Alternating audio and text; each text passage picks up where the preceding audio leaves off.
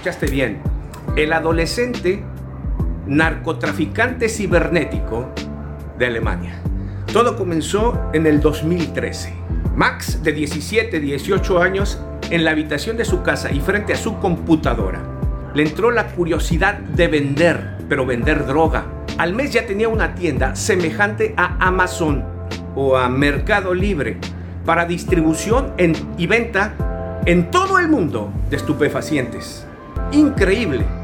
En casi dos años vendió más de una tonelada de todo tipo de droga y de medicamentos ilegales sin receta a todo el mundo distribuido por correo y por los, las compañías de mensajería conocidas.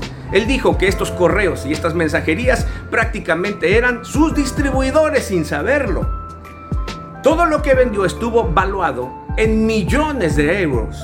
Lo hizo él solo desde su cuarto en su computadora por dos años. Es un narcotraficante de poca monta. Algo parecido o semejante, o no sé si superó al Chapo o a Pablo Escobar en Colombia. Pero la policía no pudo creer. Pensaba que alguien, un cerebro había detrás de él, pero no, el chico es demasiado inteligente. Todo lo metía a su pequeño cuarto. Desde ahí armó la presentación, los contenidos, pesaba la droga, rompía la droga a masazo limpio con cincel y martillo y nadie se enteró de nada. Continuará.